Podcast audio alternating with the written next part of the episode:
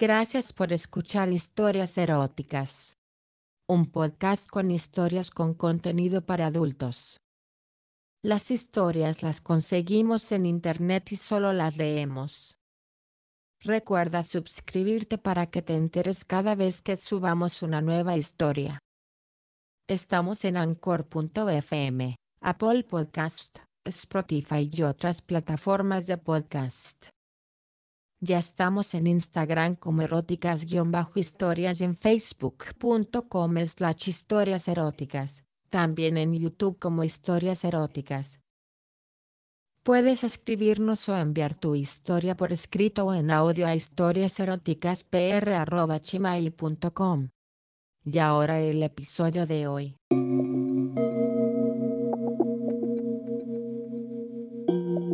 Llevo tres años trabajando en Seguros Ordóñez S.A., un empleo rutinario y aburrido como pocos. Me paso horas sentada frente a una mesa rellenando papeles y atendiendo llamadas. Soy consciente de que pocas personas soportarían tal monotonía. Probablemente yo tampoco hubiera podido con ella, de no ser por la presencia en la oficina de Sebastián. Sebas para los amigos el hombre más atractivo, considerado y simpático que había conocido en mi vida, o por lo menos eso creía yo. Hay que tener en cuenta que cuando trabaja en una empresa de seguros, no era lo que se dice la chica más popular de la oficina. Y cuidado, no es que fuera fea o antipática, no es eso. Afortunadamente, en ese sentido, la naturaleza me ha, se ha portado bien conmigo lo que ocurre es que siempre he sido un poco introvertida y cerrada, defectos que vuelven mayores cuando me enamoro. Exactamente lo que me ocurría con Sebastián. Cada mañana, al llegar y entrar en el vestíbulo, no, no sé, notaba como el corazón se me aceleraba irremediablemente. Bastaba con imaginarme sus ojos mirándome fijamente o sentir su presencia cerca para perder todos los papeles. Probablemente los demás empleados de la oficina solo imaginaban, porque se me notaba una legua. Nunca he sido buena para disimular mis sentimientos y mis deseos más ocultos. Creo que la cara de tonta me delataba. Pero yo siempre he sido una chica muy realista. Desde que era pequeña he tenido tendencia a pisar tierra firme. Incluso cuando iba al colegio, los demás compañeros de aula me miraban de forma extraña, porque nunca supe unirme a sus juegos fantasiosos. Así que desde el primer momento estaba convencida de que Sebastián y yo nunca seríamos novios, ni tan siquiera tendríamos una aventura. Entre otras cosas, porque ella tenía compañero sentimental. Pedro, un chico muy dulce y afectuoso, pero que con el que estaba viviendo una pequeña crisis en estos momentos habíamos decidido tomarnos unas vacaciones el uno del otro para ordenar las ideas y la verdad es que únicamente le echaba de menos cuando llegaba la noche, en la cama, sola, y ya sabéis los peligros de la luna. Ah, esa es una hora propicia para pensar demasiado y darle mil vueltas a todo, lo que no es nada bueno. Todo seguía según la rutina hasta ese día de diciembre, fecha que jamás, jamás en mi vida olvidaré. Estaba completamente absorbida por el trabajo, ni tan siquiera me daba cuenta de que casi era la hora de comer. Y si lo hubiera sabido, de no ser por Sebastián, que para mi sorpresa se detuvo delante de mi mesa. Yo, que le vi de reojo, fingí no darme cuenta, como queriendo restarle importancia pero era inevitable que habláramos, así que decidí romper el hielo. Aparté la mirada de la hoja de cuentas para centrarla en su imponente figura, y de mis labios salió un tímido hola que él me devolvió cortésmente. Me preguntó qué iba a hacer y obviamente le hablé de un modesto restaurante chino de la esquina que, al que solía desplazarme los martes y los jueves. Ese día era martes se aproximó peligrosamente hasta mi cara y me susurró algo que me dejó de una pieza. Aseguraba tener un plan mejor y mucho más emocionante para el cual no hacía falta trasladarse a ningún restaurante. Bastaba con irse a los lavabos de, la oficina. Traqué saliva y, y dudé. Pero Sebastián me agarró de la mano y con una sonrisa prácticamente me arrastró pasillo abajo. Entramos en el lavabo. No, no había para hombres y mujeres.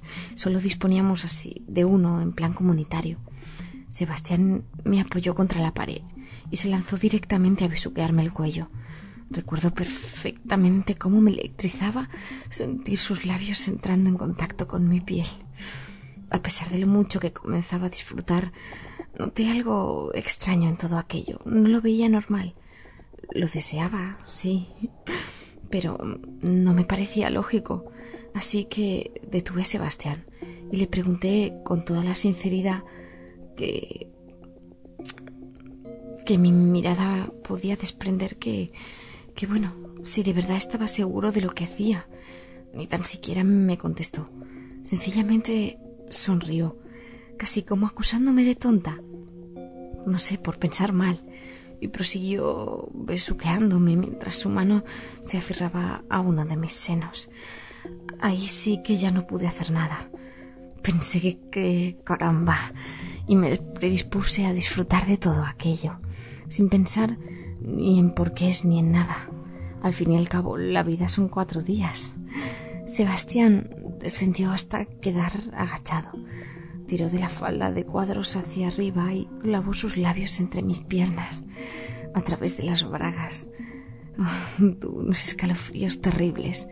Mis manos buscaron dónde agarrarse y lo primero que encontraron fue su pelo, al que me aferré como si mi vida dependiera de ello. Tras dedicarme unos lametones por encima de la suave seda, tiró de la prenda hacia abajo y dejó mi raja al aire. Sentí una troncada sensación de placer, a la, a la vez de terrible vergüenza. Estaba sonriendo y es, era todo, no sé, tan atolondrado. Ah, ¿Cuándo tendría tiempo para pensar en ello? Ahora no, por supuesto. Mm, empujó uno de sus dedos hacia el interior de la vagina. Cerré los ojos y solté un sonoro gemido. Inicié un prolongado masaje por mi sexo que casi me hizo perder el equilibrio. Su dedo mágico hurgaba en las cavidades de mi coño de forma juguetona y descuidada, lo que me proporcionaba un gustillo sencillamente indescriptible. Al susodicho dedo siguió su lengua. Sebastián se agarró con fuerza a mis muslos. Sentía sus dedos presionar violentamente sobre la carne y el trabajito que me estaba dedicando en las zonas bajas oh, creó una onda expansiva de éxtasis ah, que subió por todo el cuerpo hacia la cabeza. Y miraba, andaba perdida. Recuerdo que vi muchas cosas y no vi nada. En aquel momento me había desconectado totalmente de la realidad. Ni tan siquiera oía voces de un coro angelical, ni falta que hacía. Oh, concluida su faena, entre las piernas y de nuevo se puso de pie, abrió la bragueta del pantalón y sacó del interior una polla creciente. Cogió mi mano y me empujó a sujetarle el falo, meneándoselo, esperando así que la erección fuera total.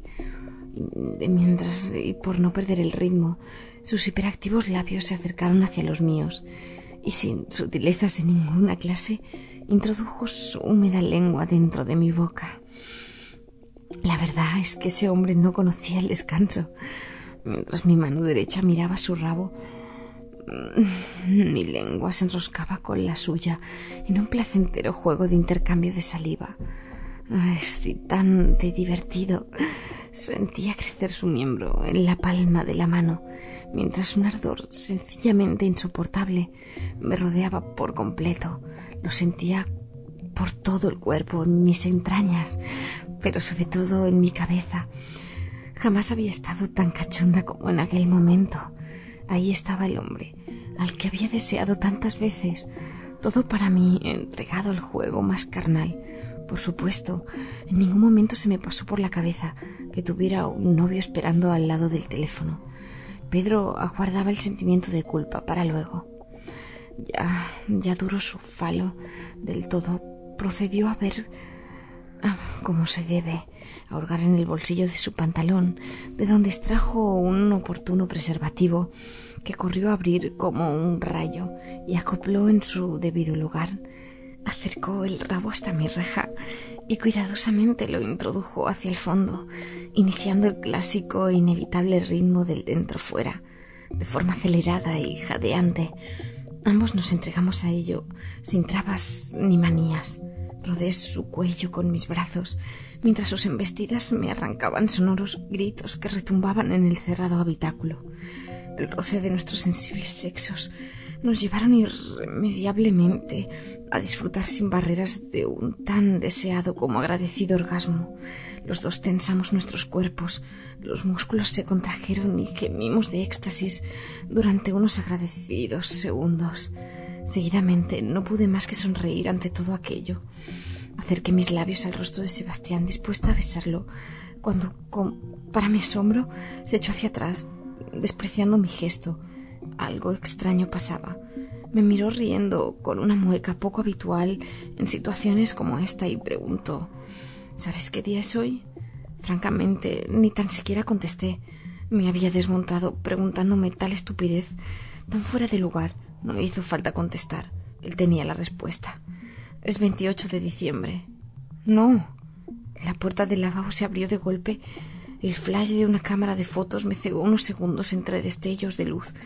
Pude verlos a todos, Ana, Luis, Carmen y Alfonso, riéndose sin remilgos de mí. Y Sebastián, por supuesto. Su risa cruel nunca la olvidaré. Aquel día perdí mi trabajo y el sentido del humor.